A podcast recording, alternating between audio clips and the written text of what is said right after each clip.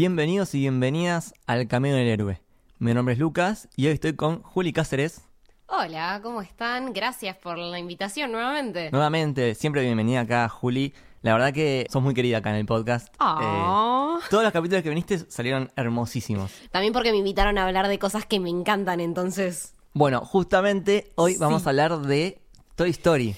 Probablemente es para mí la saga perfecta del- de la historia del cine. O sea, va más allá de animación. Para mí, ninguna saga cinematográfica logró lo que logra Toy Story. Es realmente impecable. Y esto lo digo habiendo visto la 4, así Bien, que no tengan miedo. Claro. Recordemos, bueno, esta semana se estrena la 4, yo todavía no la vi. Sí. Eh, pero queríamos, antes de ese, hablar un poco de las tres anteriores, que son del 95, la 1, del 99, la 2. 99 y 2010. Sí. Yo no puedo creer que sea del 2010 la 3, o sea, que haya pasado tanto, Tanto tiempo. tiempo. Y ahora la 4, o sea, con la 4 son como 20 casi 25 años. Sí, desde la es primera. que sí, 20 24 porque yo tengo la edad que tiene Toy Story. Ah, listo. yo soy del está. 95, Listo, entonces. listo.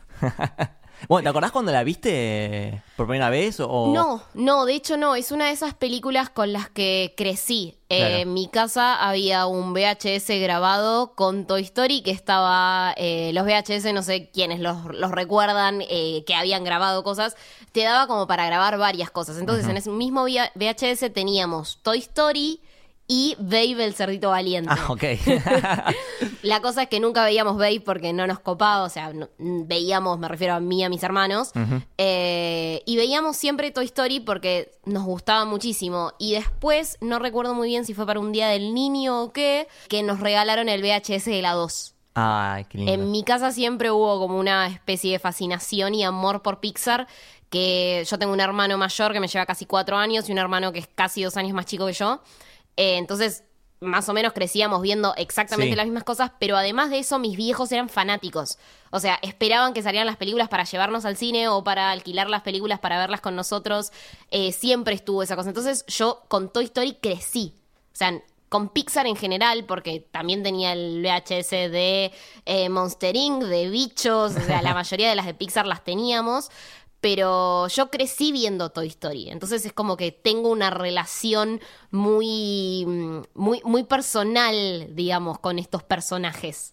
Sí, aparte, como dijimos antes, como tiene 25 años la, la saga, tenés a pibes de los 90 y después los que la van a ver ahora, la 4, que tienen, no sé, 5 años, es como que abarca varias generaciones. Sí, y esta cosa también lo que tiene, eh, que es algo que me parece que logró Pixar muy bien y que muchas otras compañías de animación intentaron hacer, pero creo que ninguna con tanto éxito, que es una película que le habla a todas las generaciones. Porque vos la ves ahora y yo le encuentro un significado totalmente diferente al que le encontraba cuando la vi por Sí. primera vez. Eh, te interpela constantemente y trata sobre temas que vos vas a sentir cercanos en diferentes momentos de tu vida. Entonces, me parece que crearon una obra que por eso se mantiene también, porque te va a acompañar el resto de tu vida, porque habla sobre diferentes procesos de tu vida.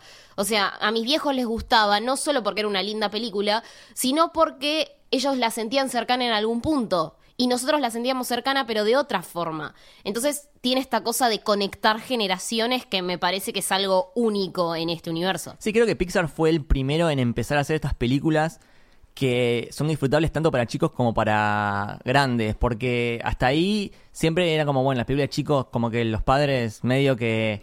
Sí, la ves porque el eh, pibe la quiere sí. ver, no porque vos te vayas a ofrecer algo diferente. Y esta vez, sí, o sea, la cantidad de chistes que tienen que uno fue entendiendo después de determinada edad. Claro. Eh, esto arrancó con Pixar Sí. y arrancó con Toy Story, que es la primera el primer largometraje de ellos. Es la primera película de Pixar, pero además de eso, es la primera película en 3D. Sí, es la- el primero de este tipo de animación y es muy gracioso porque uno la ve hoy la primera, o sea, la primera va a ser mi película favorita, no solo de Pixar, no solo de Toy Story, sino mi película favorita en general, o sea, del universo cinematográfico.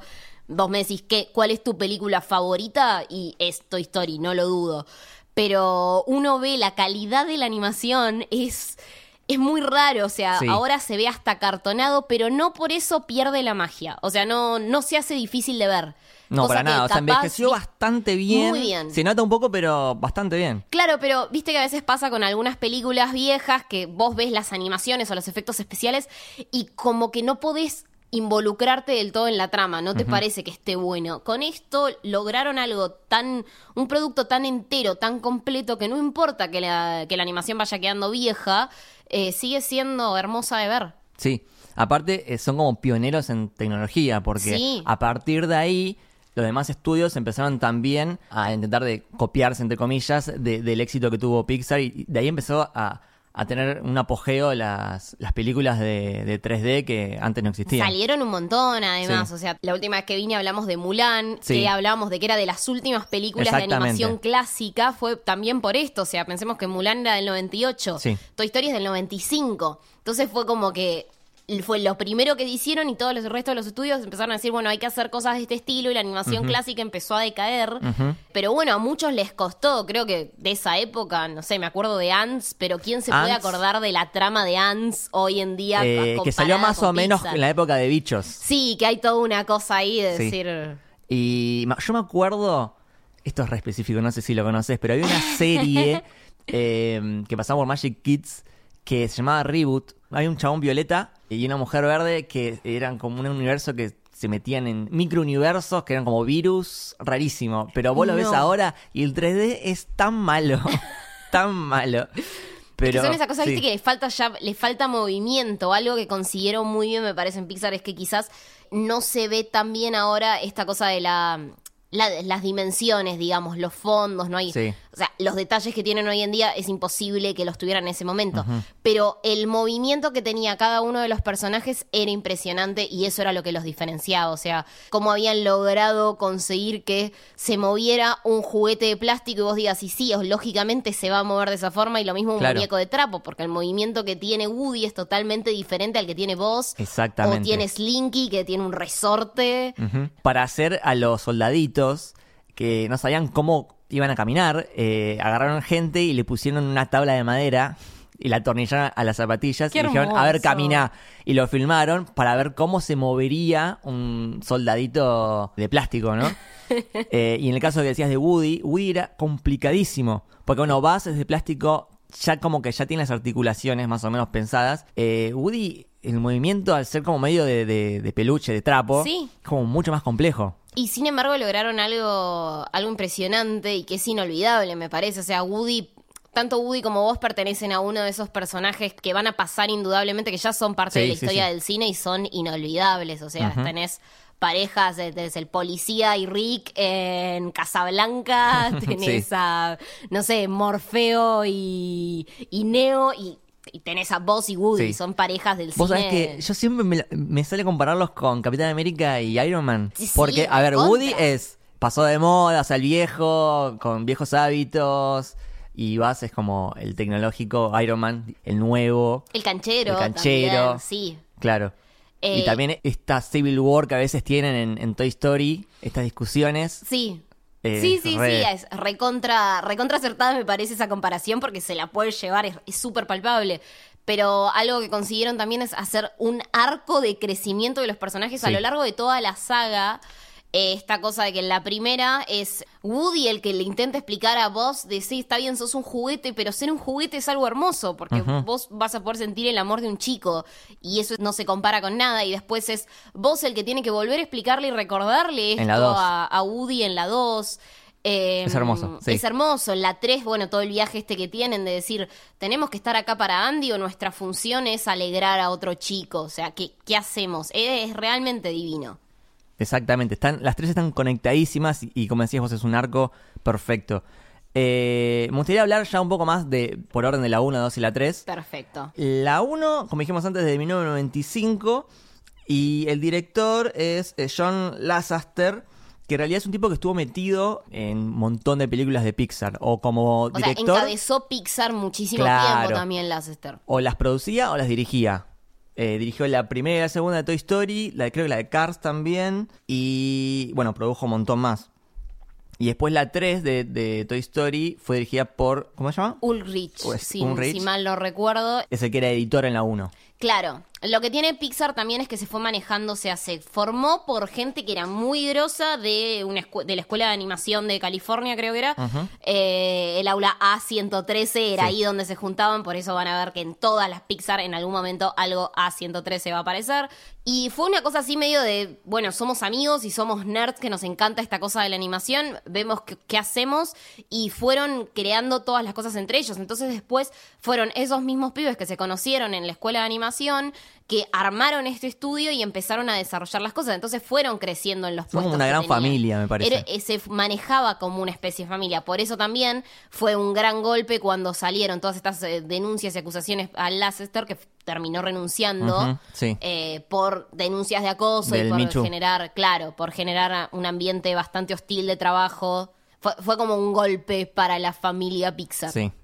Sí, bueno, pero tiene esto de que ponen animadores o escritores de las películas dentro de, de ellas mismas. O sea, vas a ver en nombres, eh, no sé, en, en libro o en fotos, o nombres Sí. de personajes que son referencias a empleados de, de la compañía. Sí, sí, está lleno de micro homenajes a, ellos y ahí se nota esta cosa, el amor hacia el hacia la animación y hacia el trabajo que hacen y me parece que eso también es lo que distingue a Pixar del resto de las compañías. Hay una especie de no hay una especie, no, hay amor y cariño por la animación y por los personajes y por las historias que están contando y por eso también se le da tanta importancia a los guiones. Creo que eh, son las únicas películas animadas que tienen guiones de este estilo, de este de esta calidad, de este tamaño Sí. y de esta profundidad. Porque tenés personajes que son juguetes eh, y tienen una tridimensionalidad que hasta sería difícil ver en una película en personas, me parece. Sí, totalmente de acuerdo. Eh, bueno, recordemos que en ese momento Pixar estaba separado de Disney. Sí. O sea, la película es producida por Disney, pero está hecha por Pixar, que empezó como, como una rama de Lucasfilm. Después Sí. se separó porque lo compra Steve Jobs. Sí, Steve Jobs también estuvo involucrado. Steve Jobs, de hecho, eh, hay un homenaje muy lindo en, en Brave. Una de las familias que vienen a ofrecer la mano para Mérida, que vienen a pedir la mano de Mérida, eh, se llaman, uno de los clanes es el Macintosh. Creo que Brave está dedicada a la memoria de Steve Jobs, porque fue uno de los tipos que hizo posible que existiera Sí. Pixar. Bueno, hablemos ya más de la 1. No sé si hace falta explicar la trama, pero es- expone este, este mundo donde los juguetes tienen vida. No sé si te pasó a vos, pero yo después de ver Toy Story, como que salía de la pieza y entraba rápido, Entraba rápido, a ver sí. si estaban haciendo boludeces y nunca estaban haciendo nada. Mi vieja el otro día me contaba, yo yo- ya lo dije, es una fanática increíble de Toy Story, ama a los personajes tanto como nosotros, eh, y decía, Toy Story a nosotros medio que nos cagó la vida, porque después nosotros no podíamos regalar los juguetes, Claro. porque ustedes no los querían regalar. Eh, y que también había una especie de culpa de los padres de decir, están muy unidos. Y vieron esta película en la que les dijeron que los Sí. juguetes están ahí para ellos y que los quieren y cómo los vas a regalar. Claro. Bueno, pero la 3 ya te habla un poco más de eso. Claro, bueno, pero la Apre- 3 aprender llegó ya soltar. cuando Claro, es verdad. yo estaba en tercer año de la secundaria, ya no servía, viste, los juguetes ya los había regalado. Claro. Este, mm, pero bueno, viene este gran what if que a la vez tiene otros what if, tipo, ¿qué pasaría para un juguete si hay una venta de garage? ¿Qué pasaría si eh, su dueño es un coleccionista? ¿Qué pasaría si, eh, no sé, viene un juguete nuevo mejor que, que vos? Sí, este, este tema de la 1 que también es cuando se une, digamos que uno lo puede, eh, se puede sentir más identificado hoy en día quizás con esa parte de la trama, es el tema, bueno, estás relegado o también el encontrar tu espacio en momentos en los que quizás ya no vas a ser el centro de atención y es toda esta cosa la- con la que tiene que lidiar Woody. eh, de decir, bueno, estás en mi lugar, la cama es mi lugar y vos es el nuevo favorito de, de Andy Sí. y que en realidad es algo momentáneo porque después lo que vamos a ver durante todas las películas es que el juguete de Andy es y va a ser siempre Woody. Woody, exactamente, Eh, sí. Pero bueno, también está esta fascinación por lo nuevo.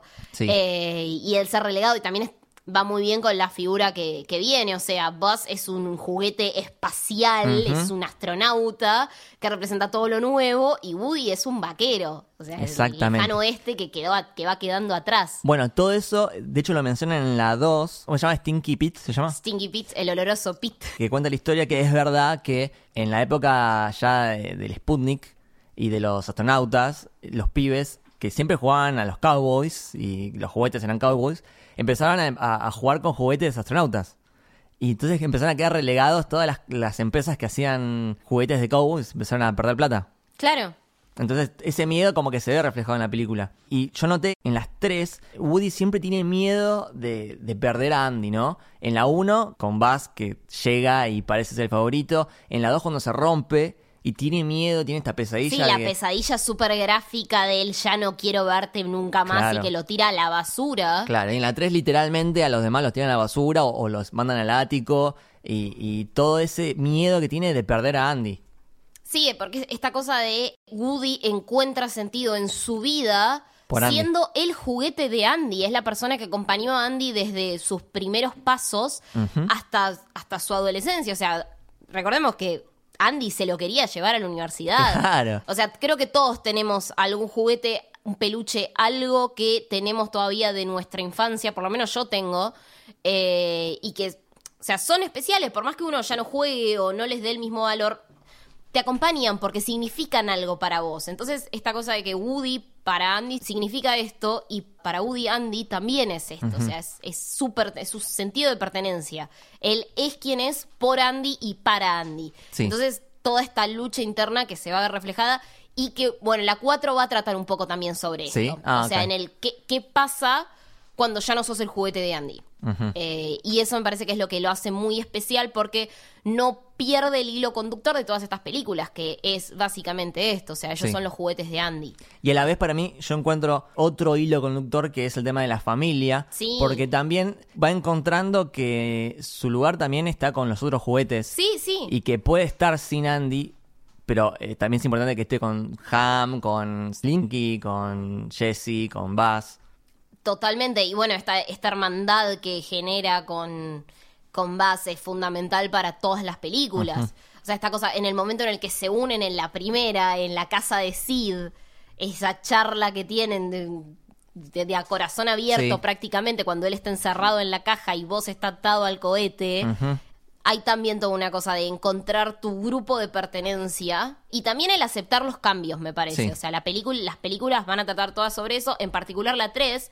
O sea, que las cosas pueden cambiar, pero lo importante es que vos sepas a dónde perteneces y quiénes son tu, tu gente, digamos, tu tribu, tu familia. También tiene eso Pixar, me parece. O sea, los mensajes que tiene son puros, son lindos y son recontra importantes para el desarrollo y el crecimiento de una persona sana, creo. Exactamente. Bueno, esta película significó un montón para la cultura pop, ¿no? Sí. Porque tenés la famosa frase de, de Buzz, To Infinity and Beyond, quedó para la historia. Sí, que en realidad la 4 la vi en inglés porque funciones de prensa generalmente te las pasan en idioma original. La versión en castellano es mil veces mejor. O sea, no, nada se compara al, al infinito y más allá. Sí. Está todo bien timal en Yo lo adoro. Pero la frase de voz en castellano tiene muchísima más fuerza y poder en, ca- en castellano que en inglés. Sí, es uno de los pocos casos que me gustan las dos. O sea, Sí. disfrutar en inglés con Tom Hanks como Woody y Tim Allen como También lo que pasa es que Tom Hanks es la, o sea, es la persona más, más Woody que existe. Sí, O sea, es, Sí, exactamente. Es, es excelente el cast por eso, o sea, nadie podría ser de Woody si no fuera Tom Hanks. Pero a la vez en, en latino está muy bien. So- es una, me parece que Pixar también igual siempre hizo eso, las Sí. versiones, eh, las traducciones de Pixar en castellano son perfectas, porque encuentran voces muy, muy similares que, Sí. que expresan lo mismo, o sea, la- sabemos que la mitad del laburo actoral es, es la voz. Y en las películas animadas muchísimo más. Y hay películas animadas en las que no te transmite lo mismo, pero en estos casos lo que transmiten las voces en castellano es exactamente lo mismo que las de en inglés y a veces hasta un poquito más. Exactamente. Me gustaría repasar así sueltas escenas que, que me encantan. Por ejemplo, a mí siempre me, me- me traumó un poco toda esta escena en la casa de Sid con estos juguetes mutantes, por así Sí. decirlo, que es casi una película de terror. Sí. A mí, de hecho, yo cuando la veía en esta parte medio que me tapaba porque Cuando eras chico te daba eh, miedo. eh, me daba mucho miedo cómo estaba dirigida, estaba muy bien, muy atmosférica. Te daba miedo ese, ese que es como una, una araña en la cabeza. Sí, le tenía pánico a ese sí. cuando era chica. Pero en realidad eran buenos. O sea, tiene como una enseñanza ahí que a pesar de que no hablan en ningún momento esos personajes, eh, son fundamentales para la trama. Y es, es otro what if de qué pasaría si, no sé, empezás a, a diseccionar juguetes y le empezás a cambiar la cabeza. Y nada, es como muy loco. De hecho, bueno, hay. Eh, creo que la alfombra en la casa de Sid es igual a la alfombra de. Es la del resplandor. Sí, exactamente, de Shining. Entonces ya, ya te da la pauta de, de que ya era intencionado que sea como una Sí, sí, es una casa bastante, bastante creepy, que da miedo y es el gran pánico que supone para los juguetes. O sea, Sí. ese momento creo, a mí mi- mis partes favoritas es esta cosa de la desesperación de Woody tratando de explicarle al tarado de Buzz, tipo, su juguete, calmate. Sí, sí, sí. Me encanta, o sea, yo creo que esa película me la sé casi de memoria, todas las líneas, así como la 2 también, eh, pero cuando le dice, creo que el término que estás buscando es guardián espacial, el término que estoy buscando no lo diré porque hay juguetes preescolares, tiene ganas de Sí. mandarlo a la mierda Sí, sí. todo el tiempo porque es insoportable, realmente es muy molesto. Y cuando ven a este soldadito siendo volado por Sid en la casa, una de las cosas que dicen es menos mal que ya nos mudamos. O sea, tienen pánico. El mayor, el lugar de que mayor miedo representa para ellos es la casa, La casa de de Sid. Sid, sí. Y Sid. Yo lo odiaba así con toda el alma, lo odiaba. Sí, ahora No de grande uno se pone a pensar, viste, capaz no estuvo tan bien, o sea, era un chico creativo, el pibe no sabía que los juguetes estaban Ay, vivos. pero mandar a los psicólogos. Si agarra los, los juguetes y los empieza a diseccionar Por y a supuesto, explotar. pero ahí hay un tema de la madre, no del, no del Sí. chico. Capaz los juguetes le cagaron la vida y el pibe Sí. va a estar medicado hasta que se muera. Bueno, eh, viste que en la 2 o en la 3. En la 3 hay un, el recolector de basura que tiene la remera de es Sid, Sid. que supuestamente es Sid, como que Sí. terminó como recolector de basura. Este, mm, hablando de lo que decíamos antes, de esta crisis de, de identidad que tiene Buzz, algo que me encanta es que al principio cuando aparece le sale todo bien.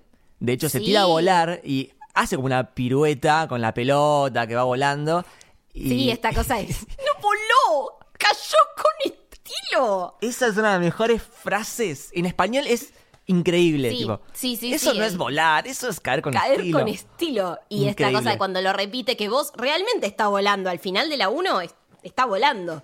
Exactamente, Y, sí. y que le diga, no, estoy cayendo con estilo. Es que para mí es como su habilidad, porque eh, no me acuerdo si en la 2 o en la 3 lo vuelve a hacer, casi idéntico, esto de, de saltar en la pelota, rebotar y Sí, es como sí, sí. su habilidad es caer con estilo. Totalmente. Creo que es imposible no, no encariñarse con estos muñecos, con estos personajes. O sea, yo tengo un Buzz Lightyear tamaño Buzz Lightyear que tiene la lucecita que parpadea y se le abren las alas y el casco le hace esa cosa. Ay, qué lindo. Es hermoso que me lo trajo mi hermano de, de Australia eh, y me lo regaló el año pasado. Y yo tengo 24 años, o sea, me lo regalaron a los 23. ¿Dormís con el Buzz Lightyear al lado?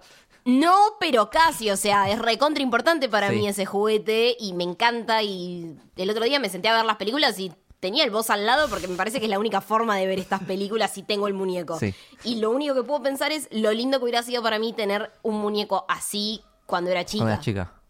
¿Te, ¿Tenías como algún muñeco? No. lo de Toy Story, pero algún muñeco, algún juguete tuyo que, que digas, este es como mi Woody. Yo era más de jugar a los disfraces y ese tipo de Ah, cosas. ok, ok. Pero sí tenía un peluche que lo tuve desde, me lo regalaron cuando nací. eh, y lo tuve siempre. De hecho, todavía lo tengo. eh, me mudé, vivo en otra ciudad y todavía tengo el peluche ese, eh, que es una coneja blanca. Hermoso, hermoso. Yo tenía un Mickey que, de hecho, de los recuerdos más viejos que tengo, estaba el Mickey ahí. Claro. Y siempre lo llevaba conmigo. Era re lindo. Y después jugaba mucho con los de los Power Rangers. Claro. Sí. Yo jugaba. Yo en realidad crecí con dos hermanos, entonces jugaba mucho con ellos y no, no era tanto de juguete yo, porque era- siempre fui medio bestia. Pero. eh, no, jugaba mucho, me gustaba jugar a los Legos con mis hermanos, ponerlo Uh, los a los bloquecitos. sí. Teníamos Playmobil también, que eran lo más. Eh, así que calculo que si habían juguetes que cobraban vida, eran mucho Playmobil, Legos. Eh, y teníamos uno de los motorratones. Los también. Yo también tenía uno, sí, sí, sí. Los Había motorratones. motorratones, creo que teníamos un Transform, un Optimus Prime. Sí, Había, había varios así. esa época. Yo Sí. tenía también muchos eh, chiquititos de Pokémon Sí. y los iba coleccionando. Sí, nosotros creo que todas esas tipo se fueron regalando en mudanzas, pero sí.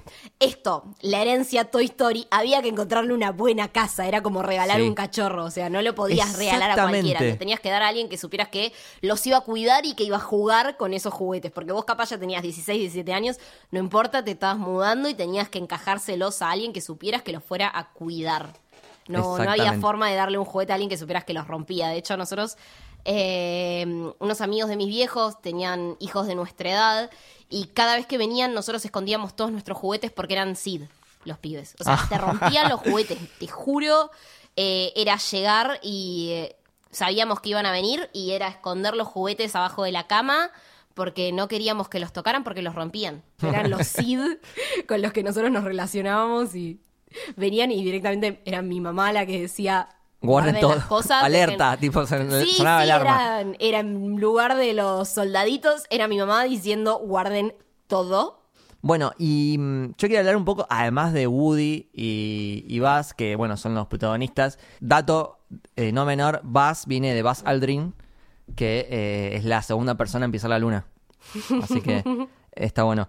Eh, los otros personajes también me encantaban. Divinos. Eh, Slinky es hermoso porque es como el perro fiel a Woody Sí. que lo defiende en todas. De hecho, hasta cuando más parece culpable lo sigue defendiendo. Eso siempre me encantaba. Sí, sí, me acuerdo que algo que me molestaba de la primera era eso, o sea, Betty se suponía que tenía que proteger a, Ba- a- a Woody todo el tiempo y estar de su lado. Y esta cosa de que no lo defendiera y que Mm, cuando sí. aparece vos dijera, ya encontré a mi compañero. ¿Cómo? ¿Qué? ¡Pasa traidora! Sí, sí, sí, sí. sí. No, no está bueno. Y sí, Slinky siempre lo mantuvo. Yo siempre tuve algo que me gustan los personajes. eh, me gustan los personajes un toque garcas. O sea, mi personaje Sí. preferido de, de Aladdin era Yago, ponele. Claro. Entonces, a mí en Toy Story, además de Woody. eh, los personajes que me encantaban eran el señor Cara de Papa y Ham. Sí. Me encantan, me encanta Sí, el Ham intercambio es- entre esos Ham dos. es re ácido, re ácido. Sí, y también todo este simbolismo que hay detrás. O sea, señor cara de papa es el tipo que cambia la cara. O sea, realmente es una persona que cambia la cara, o sea, es falso. Sí. Y Ham es el tipo que guarda la plata. O sea, siempre Claro. hay un metamensaje en todas las cosas de Disney y acá está como, es súper Sí, claro. Eh, pero estos intercambios, cuando en la 2 que, que el pollo está tratando de, Al está tratando de comprar a Woody y la mamá de Andy le dice que no, y le empieza a ofrecer plata, plata, plata, y Ham tipo lo codea al señor cara de papa y le dice, el precio no está mal. Porque siempre era Sí. un comentario medio garca esperando por suceder, digamos. Sí, sí, sí. Aparte, es como el inteligente y te tira como datos técnicos así en el medio. Cuando está en la bolsa, está en la basura y dice, no vas a poder romper la bolsa porque está hecha de polietileno, de no sé sí, qué. Sí, sí, como- sí. Son personajes, creo que todos los personajes tienen algo que hacen que sean inolvidables. Ninguno está de más, ninguno está mal desarrollado en ningún momento. O sea, todos tienen algo, todos tienen una historia de fondo, todos aportan Sí. algo a la trama. No, no tenés cosas de adorno en estas películas. Exactamente. Bueno, y como decías vos, cara de papa, justo cuando venía estaba leyendo un análisis que en la 1 eh, todo el tiempo está tirándole para el lado contrario de Woody. Sí. Está muy celoso de Woody. Cuando llega Buzz, como que le- lo picanea, como, uy, te reemplazaron, eh, apenas se manda una cagada, es el primero en saltar. Sí, sí, sí, sí. Siempre es el mala onda ahí. Este. Y Vivo, no sé, a mí es como que en la 1 y la 2 no hizo nada. Está como el interés romántico de Woody o está para meterle celos. Y como que me quedó ahí como algo que espero que en la 4. Sí, em, sé que en la Betty 4 tiene otro una rol. re- una revalorización, resignificación muy importante del personaje. eh, que va a ser fundamental para la trama y está muy, muy bien. Pero sí, yo volví a ver la 1 y la 2 este fin de semana. Igual, vale aclarar, las veo una vez por año más Sí. o menos. Pero las volví a ver para, para venir acá. Y sí, había una cosa de decir, che, me- pero me gustaste muchísimo más en tu última aparición, en la 4, que durante las, Sí. durante las películas, porque ya te digo, me pasaba esto, o sea, era chiquita y me daba muchísima bronca ver cómo se vendía y de repente la, a la primera de cambio era como, sí, son la novia de Woody, pero Sí. de repente no te importa y, y está todo bien con que lo acusen de haber matado a vos, o sea... Había muchas cosas que no me convencían. Creo que igual el rol de la mujer está bien hecho con en la segunda. O sea, en la primera Jessie, es sí. inexistente. En la segunda con Jessie es hermoso. Creo que Sí. uno de los momentos más duros de todas las, de toda la saga. Es cuando Jessie, esa canción Cuenta terrible historia. que cuenta la historia de cómo la dejan. La escuchás hoy en día y te parte Yo el me puse corazón mal. de chiquito. Te juro, a- no nivel up, tanto, pero nivel up. Sí, sí, sí. O sea, yo la volví a escuchar hace poco y como, ah, pará, estoy llorando. Te ¿Qué mata. no me- Hay una teoría falopa que dice que Emily Es la mamá de Andy. es la mamá de Andy. Sí. Por eso Andy, el gorro que tiene, es parecido más al gorro de Jessie. Es de Jessie, no tanto el de Buzz. Es rojo Pero con sí, cuerdas blancas y si te ponías a pensar las fechas, como que cuadra. Sí, también hay otra que supuestamente estaba confirmada por el guionista original de Toy Story que falleció hace muchísimos años, pero que había- le había contado a un amigo que la idea en realidad era, o sea, que el padre de Andy no está porque había fallecido hacía muy poco antes de que empiece la antes de que empiece la primera. Entonces por eso también, o sea, se explicaba la mudanza y todo esto y que Woody pertenecía al papá de Andy. Por eso Woody en la segunda, cuando ve un tocadiscos, no dice qué es esto, sino que lo reconoce. O sea, dice, no ve, hacía años que no veía uno de estos. O sea, como que viene de otro lado y Ah, que por eso está la conexión esa tan importante entre Andy y Woody, porque es el. Es, además de ser su primer juguete, es el juguete que le dejó el padre. Está buena esa también. Está buena. Hay todo un video explicando esto de un tipo que entrevistó a eh, un amigo del guionista al que supuestamente le habría contado esto. O sea, es todo un me contaron, me dijeron, ¿no? Pero como que cierra y es una linda historia, o sea, tendría muchísimo más sentido. Sí, sí, sí, es verdad. ¿Te gustaría pasar a la 2 ahora? Sí. Que en realidad, una conexión que me gusta mucho es que en la 1, apenas aparece Buzz, menciona a Sarg. Como que mi, mi- mi enemigo es Sarg. Y como pasa. Como que nadie sabe quién es. Y en la 2 aparece ese personaje. Y ya lo Sí, vemos al sí, principio. Sí, sí. y esta cosa también, el, la constante referencia a, to- a la cultura pop ya existente, o sea, es, es Darth Vader. Es Darth Vader, y es sí. hermoso. Tiene el mismo sonido de respiración. Es el mismo. Es el mismo. Divino, es, es una, realmente es divino. Y además cómo empieza. Porque cuando arranca, yo me acuerdo de verla por primera vez y estar recontra confundida de qué está pasando. Porque, o sea, está en un lugar. Eso no pasa. Y que vuele, o sea, el- Claro. se muere vos. Sí, sí, sí, sí. Y, y que sea un juego que está jugando Rex. eh, Sí, sí, sí. Es muy lindo. Eh, la relación con el perro también siempre me pareció hermosa. Con eh, eh, Buster. Con Buster, Buster, sí. sí. Sí, sí, esta cosa de que los va a buscar y que Woody le puede hacer, hacer un montón de trucos y Andy llega y, Y no, él le no da puede. ni pelota a Sí, Andy. Es, sí. me, me pareció siempre muy lindo. Y esta cosa de que, nada, es reforzar lo que ya sabíamos de Woody, que Woody se va a sacrificar siempre por el bien de su familia, que son los juguetes. Sí. No deja a nadie atrás. No deja a nadie atrás, o sea, no se deja a nadie atrás, que es una cosa muy de... eh, muy pensamiento de soldado, ¿no? Sí. A- acá vuelve Capitán esta cosa América, que vos decís, sí. claro, el Capitán América, pensamiento de soldado. No se deja nunca nadie atrás, las tropas no quedan atrás. Y él va a buscar a al pingüino, que ahora no Sí. recuerdo el nombre. Wizzy. Wizzy. eh, gracias. Y lo encuentra este tipo nefasto, Al, que yo me acuerdo que de chica hasta podía imaginarme el olor que tenía. Sí. Lo ves y te imaginas que tiene olor el tipo. A chisitos. sí, A queso, sí. Ay, sí, sí, sí. Qué impresión esa parte. Siempre me dio muchísimo asco. Creo que parte de mi, mi aprensión hacia los chisitos viene de ahí. de ahí, de, de ese momento. Sí. Eh, es realmente hermosa la película y todo esto. El encuentro con Jesse, con Tiro al Blanco, con el oloroso Pete, el entender que él pertenece a algo más grande y el debatirse entre me quedo me voy, porque hay gente que depende de mí acá, pero también hay una persona que me va a estar esperando Sí. cuando vuelva. Eh, me parece que esto de vuelta tratas temas súper profundos y, de, y vos sacrificándose para ir a buscarlo diciendo Woody dejó todo para buscarme y para salvarme a mí, yo tengo que hacer lo mismo. Sí. ¿Y cómo van todos? También se suman, o sea, tanto Ham como el señor Cara de Papa son unos soretes, pero igual van a buscarlo a Woody porque es parte de la familia, o sea, y uno en la familia tiene personas que, que no, le, no te caen tan bien, caen un poquito mejor, pero no importa, son tu Sí, familia. exactamente. Y lo que tiene es que, bueno, en la 1, la película sucede más que nada en, en dos casas. Sí, Y en la 2 se expande un montón el mundo, ¿no? Porque vamos tiene que caminar no sé cuántas cuadras, a, sí. bueno, toda la calle, que todo esto con los conos y los autos, la juguetería, Sí, la casa de Al, el aeropuerto. El aeropuerto, me volvía loca la secuencia, toda la, las todo lo del aeropuerto de las valijas. Yo la verdad no tengo ni idea cómo funcionarán los aeropuertos hoy en día, o sea, la parte de las valijas tampoco Para me mí, importa. debe ser, para mí, para mí debe ser como, Toy Story. sí. Para mí es eso, y de hecho no hay vez que no me tome un avión, que no vea el carrito ese y piense en Toy Story. O sea, para mí ese carrito significa Sí, Toy Story. Sí, sí, sí, sí. Y bueno, ahí empieza a plantear otros what ifs, tipo, ¿qué pasaría si un juguete se encuentra con el mismo juguete? De hecho, cientos de ellos que todavía no saben que son juguetes. Porque yo estaba pensando cuando estaba viendo de vuelta, es toda la, la deconstrucción que hace eh, Buzz para Sí. encontrar su identidad y entender que no es Buzz, sino que es un juguete de Andy. Me imagino que lo tienen que recorrer cada uno. Cada uno de, esos Buzz Buzz tiene va que a hacer su por lo camino. mismo, exacto. Claro.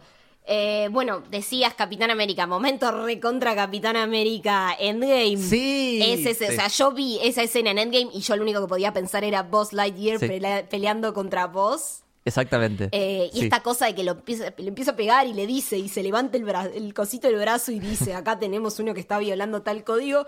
Y él se queda como diciendo, "Ay, dígame por favor que no era así, qué tipo insoportable. Sí, eh, eso en Endgame pasa un montón con Hulk. Sí. Que, que es, tipo le da vergüenza. Qué y- papelón. Y, con el Capitán América que eh, le dice, I could do this all day. Yes, sí, I ya know. sé.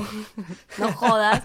Y acá es exactamente lo mismo. Y esta cosa de que cuando está este nuevo boss que todavía no se dan cuenta los, los otros que no es su voz y hace todas estas pelotudeces de puedo volar, voy a aprender Y le sale todo bien, antigravedad", aparte. Y le sale porque pasa esto dentro de la incoherencia que maneja el Sí. tipo. También tiene una suerte increíble. Entonces le sale todo bien.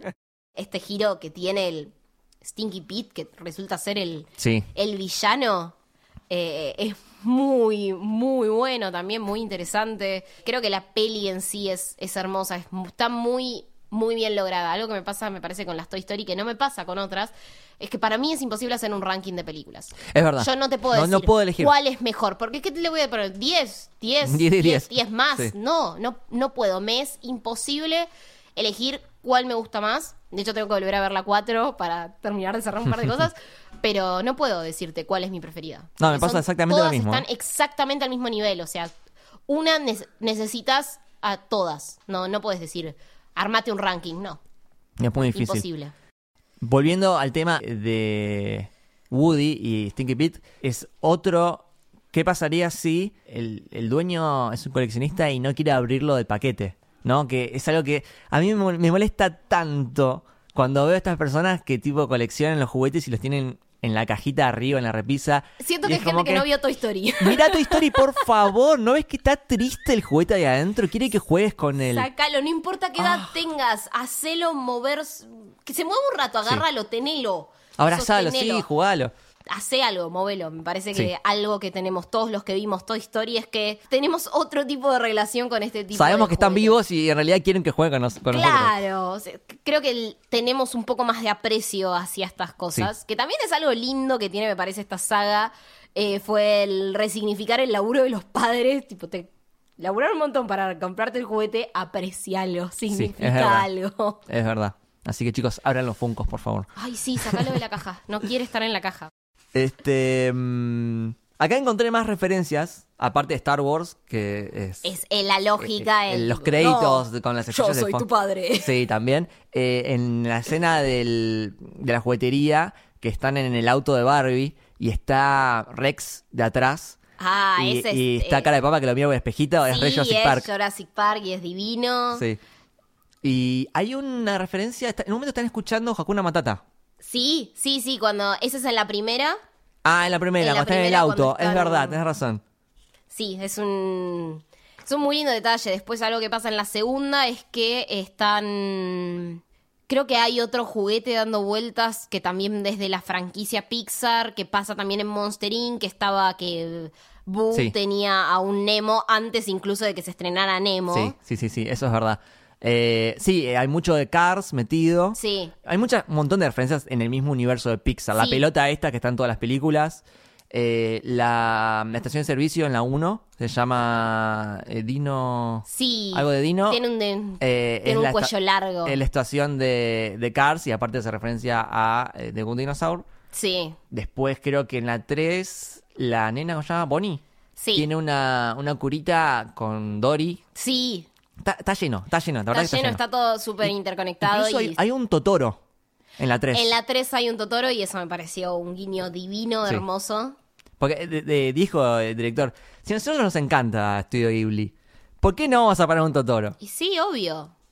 Y es también Por más una- que sea de, de otro, de otro universo. Es esta cosa, o sea, es el amor hacia la animación y hacia lo que haces y Sí. si el, eso que más hay otra persona que hizo algo que a vos te encanta, ¿por qué no homenajearlo de esa forma? Más siendo que sos de la, la compañía de, de animación más importante del planeta, homenajear a una que no es tan grande, porque es- reconozcámoslo, o sea, si bien Gilby hace clásicos, casi todo lo que sacas es impresionante, no es tan conocida, claro. ni tan importante. Exactamente. Y aparte jugar con esto de que los chicos pueden tener un montón de, de juguetes de diferentes universos y nada, o sea, cuando juega, juega como todo conectado. Eso es, es mucho, muy de Lego, se ve. Sí. Tipo, vos podés juntar un astronauta con, no sé, Superman y nada, sí, juegan. también saber capturar esta cosa de el nene, el, el niño creativo. Sí. Que mm, es algo que ya no se ve tanto, me parece. eh, o sea, tengo primos que vi jugar. eh, no los ves eh, jugar tanto. O sea, esta cosa de jugar con la imaginación. Inven- inventar historias. Inventar historias. Y me parece que más allá de que está bien, es una película y vos la estás viendo en la pantalla, también puede llegar a ser una especie de estímulo para los chicos de inventar tus propios universos porque las cosas que se imaginó Andy, los juegos que él tuvo, hicieron que su infancia fuera lo que fuera. Sí. Y que fuera así de feliz. Eh, Exactamente. es- y ahora con los videojuegos se, pierde un poco porque las historias ya están ahí Claro, la historia ya y está vos la seguís prediseñada. y Sí. no la creás vos. Eso es verdad. A mí me pasaba de chico, mi familia digamos, no tenía mucha plata, entonces te- tenía un par de juguetes que eran siempre los mismos y me tenía que ar- arreglar con eso. Entonces, a veces metía eh, como objetos que no son juguetes y nada, lo- los imaginaba como juguetes, no sé. Eh, una botella, no sé, qué sé yo, cualquier cosa Es que que, es- y le inventás un personaje que, no sé, el señor botella. Te- eh, esta cosa también, ¿viste? El, el inspirar al chico a que juegue con todo, porque Sí. con todo se puede jugar. Esta cosa que yo decía, a mí me gustaba, no era tanto jugar con juguetes, sino con disfraces. Entonces yo me hacía mis propias historias. Claro. O sea, yo me disfrazaba y era algo, entonces jugaba en diferentes lugares y me iba al patio a jugar. Eh, parece que estas películas también hablan de eso y hablan también para esos chicos. Y es muy lindo eso. O sea, al haber crecido con estas películas y, y viendo que- chicos que son así, digamos, me parece muy lindo también. Tiene, le da un doble sentido a todo esto. Exactamente. Eh, bueno, y después nos queda la 3. La 3 que vino muchísimo tiempo después, o sea, la verdad nadie la estaba esperando. Eh, fue, fue una gran sorpresa cuando anunciaron la 3 y todo el mundo decía que van a hacer un Andy grande, ¿no? ¿Por qué? ¿Cómo El famoso lo van a romper. Lo van a romper y tranquilos, la mayoría de las veces Pixar no rompe las cosas. O sea, sí existe Cars, pero es una gran excepción.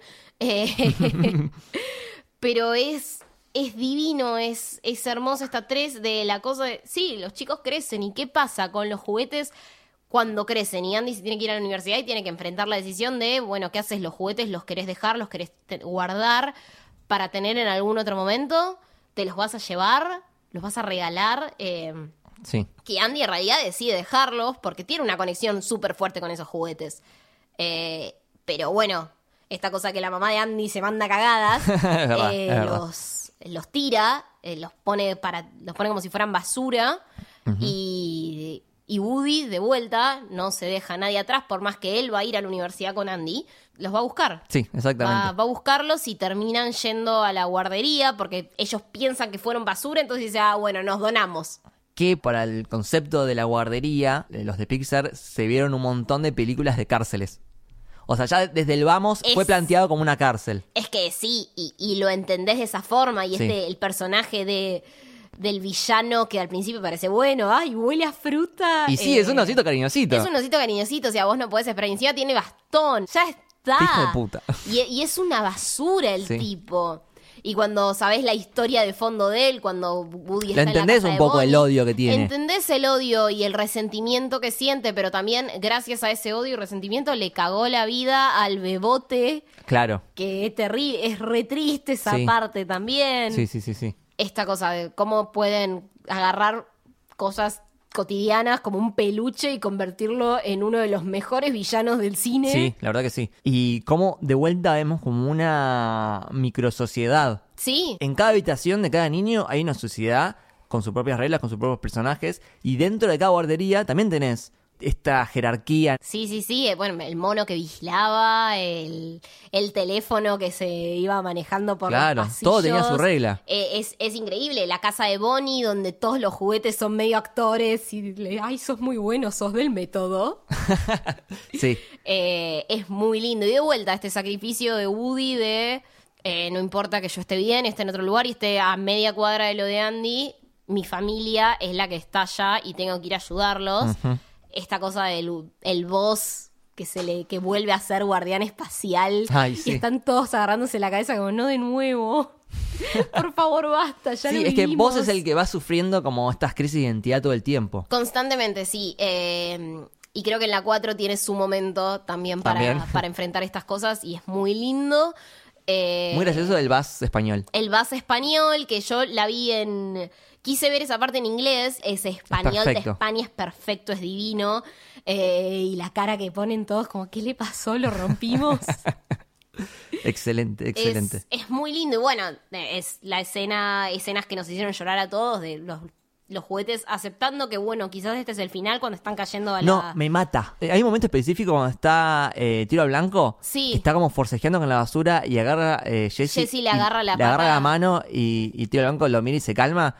Me, mata. No, me te, mata. pa- te parte al medio y es y ahí es empezar a llorar hasta que termina la película porque está bien, lo salvan estos marcianitos con la Déjalo. garra. Hermoso. Todo el tiempo hay callbacks. Eh, sí, entre, sí. entre cada películas. Y en ningún momento eso queda viejo o decís como, bueno, ya está.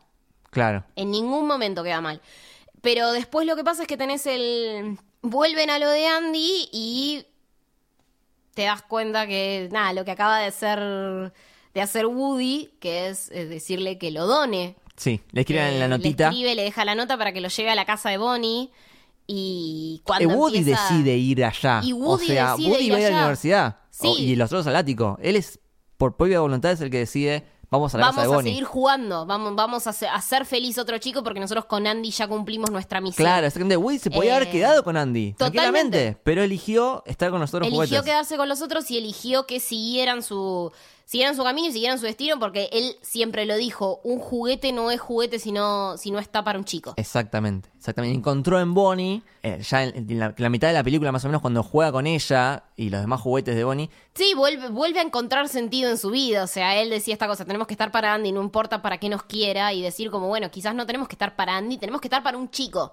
No importa qué chico sea. exactamente. Eh, Nadie te quita todo lo que viviste con Andy. no, claro. O sea, todo esto queda y está, está buenísimo, pero bueno, vos seguís con otro. Sí, es, es, es hermoso y bueno, momento que hace llorar a todo el mundo mata, es cuando los empieza a sacar a todos y está todo bien, pero cuando el Bonnie dice mi vaquero y él lo agarra y se lo queda y, y se despide de Woody y vos decís, no, no, boludo, no lo dejes, llévatelo, por favor, te lo pido. Pero es muy lindo, es muy Pero lindo es muy porque se lo da, cuando se lo da, eh, Bonnie lo abraza. Sí, sí, sí, esta cosa de nuevo, Andy es un pibe que quiso mucho esos juguetes, que todavía los quiere y que por eso decide regalarlos. Claro, porque yo siempre pienso, o sea, ¿qué es preferible? ¿Que esté en el ático juntando polvo o que lo esté Sí, usando que, que otra otro persona los niño? esté disfrutando. Entonces y- creo que ahí en- eh, también evoluciona Andy, ¿entendés? O sí, sea, hay, eh, hay un crecimiento de su eso. parte. eh, bueno, y la despedida entre ellos es.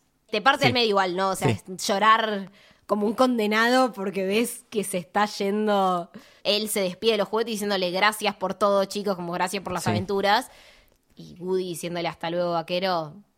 Sí, hermoso. Ah, y es- esa jugada final, que es como que tanto tiempo que no jugaban con Vuelve Andy, a jugar con ellos. Claro, exactamente. Es, la despedida perfecta. que la que le faltaba para cerrarlo bien. Sí, sí, es, es realmente divino y está cómo pudieron encontrar, decir, vamos a hacer una película después de casi 10 años, volver a traer estos personajes, más de 10 años en realidad, porque hablamos del 99 y 2010, eh, volver a traer estos personajes y darles un cierre y de nuevo, o sea, cuando vayan a ver a la, la 4, entiendan que la, la 3 es el final de la historia, por lo menos pa- como yo lo veo, es el final de la historia porque es el final de la historia de los juguetes de Andy con Andy. Sí. Eh, la 4 vendría a ser una especie de epílogo en la que terminan de cerrar las historias de estos personajes. Igual es necesaria, o sea, yo la, tenía muchísimo miedo de qué podían llegar a hacer con la 4, porque sí, ya está, lo cerraron, ya vimos que se despidieron de Andy. Es perfecta, es excelente, estos tipos no pueden romper sus juguetes. Porque hicieron algo hermoso, me reí y me lloré en partes iguales. O sea, arranca la película y yo empecé llorando.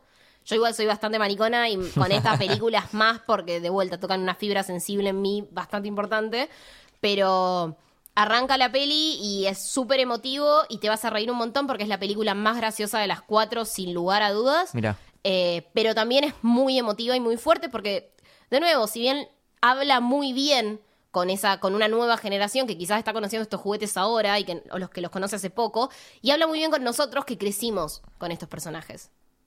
Eh, entonces es es divina la verdad la película, como toda esta saga en realidad. Bien, o sea que está a la altura, o sea, están las cuatro a la misma altura. Está en la digamos. 4 a la misma altura, sí, o sea, el cierre sigue siendo la tercera.